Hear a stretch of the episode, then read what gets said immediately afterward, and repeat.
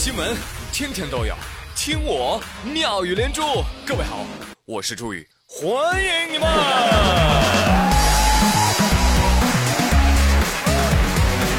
谢谢谢谢谢谢大家的光临。哎，今天一上班就看张丽丽闷闷不乐。哼哼怎么了，丽丽？谁招你惹你了？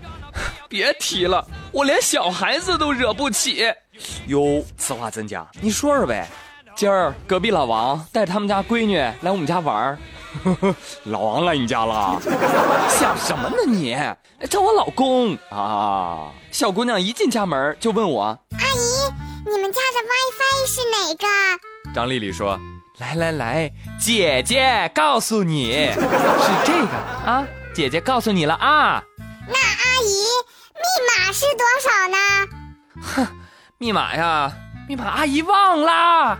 因为阿姨太老啦，哎，嘴巴不甜的女孩运气通常都不太好。小女孩说：“好的，不打扰了，奶奶再见。”哎呦，真了不得，丽丽啊，别生气了啊，这这样的人精我遇到都得败下阵来。别说你了啊，不行，你那么能说，你教教我，我该怎么还嘴？哈哈，你非得跟小孩一般见识是吧？嗯啊，行，你一下子见着他，你喊他阿姨啊，他要是不应，你喊他奶奶，行不行？嗯 哎呀，怪不得啊，怪不得现在青年队的小孩们踢球踢的不行了啊，都改练口才去了呀。你这都不算事儿啊！我今儿我听一惨剧啊。根据巴西圣保罗俱乐部官方网站的报道，说他们受邀参加今年在呼和浩特举办的未来杯国际足球青少年邀请赛。知道最后比分多少吗？圣保罗 U 十九队以三十比零击败了包头 FC。各位朋友们，一场足球赛打出了篮球的比分。这个圣保罗啊，不上路子。你说你都来我们这儿比赛，你不能给点面吗？啊，对呀。一共八个球员进球，两个人打进七球，一个人打进五球，而且这个圣保罗哈，我建议下次不要邀请他了。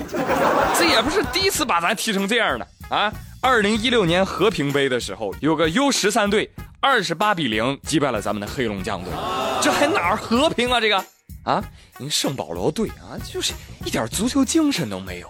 这足球啊，它是两个球队的游戏，你们光一个队自己踢有意思啊？啊！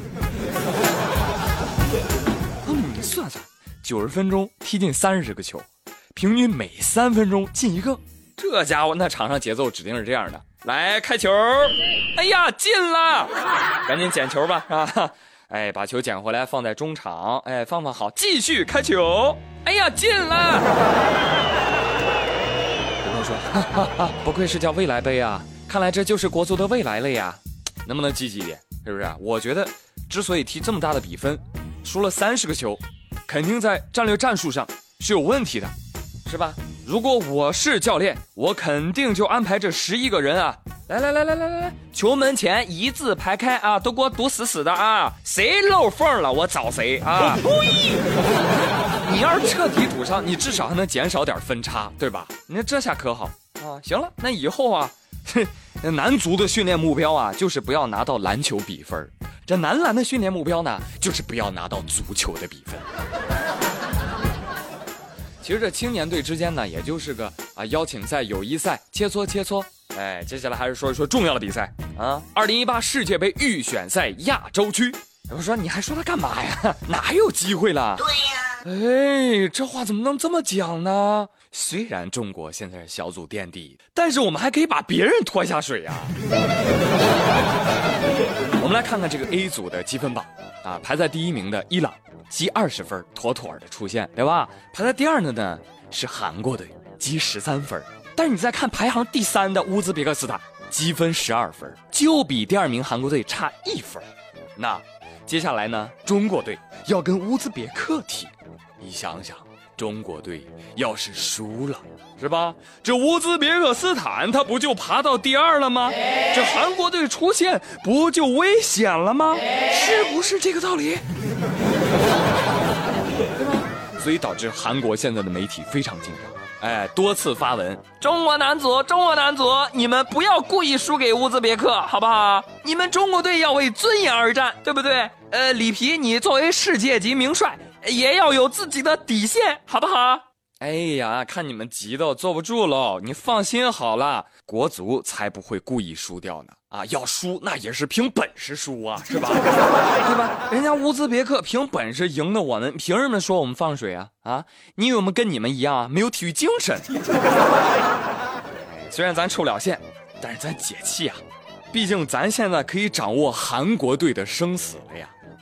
啊，留给韩国队的时间不多了。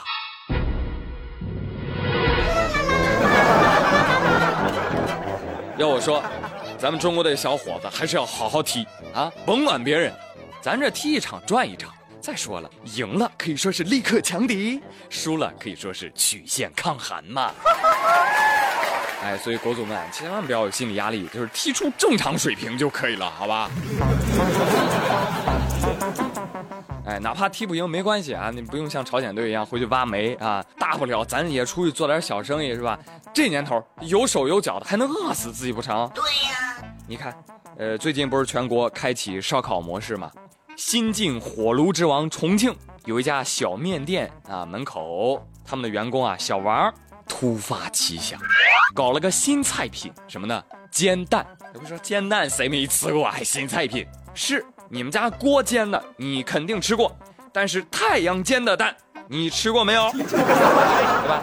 啊，这小玩意呢，就是在门口摆上锅子，哈，利用烈日高温来煎鸡蛋卖钱。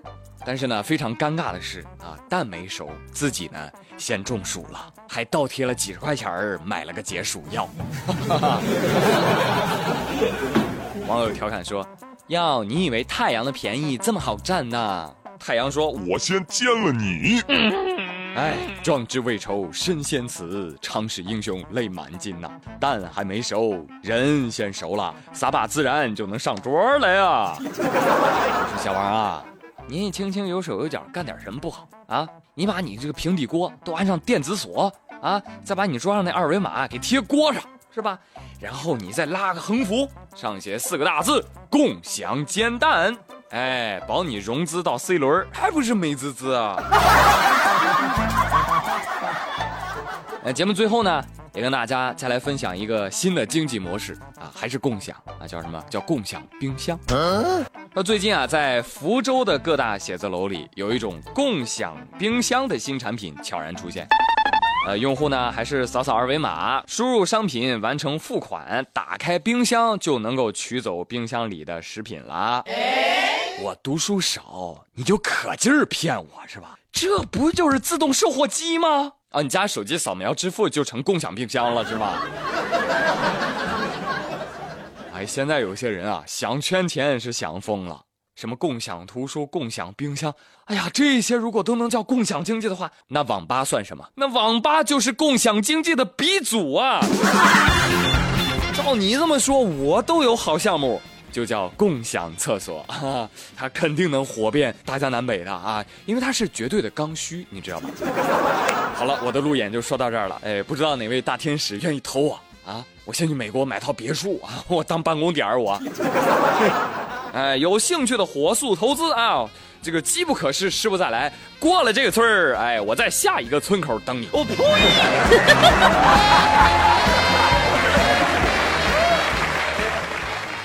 朋友们，今天妙连珠就说这么多。我是朱宇，感谢收听，明天再会喽，See you。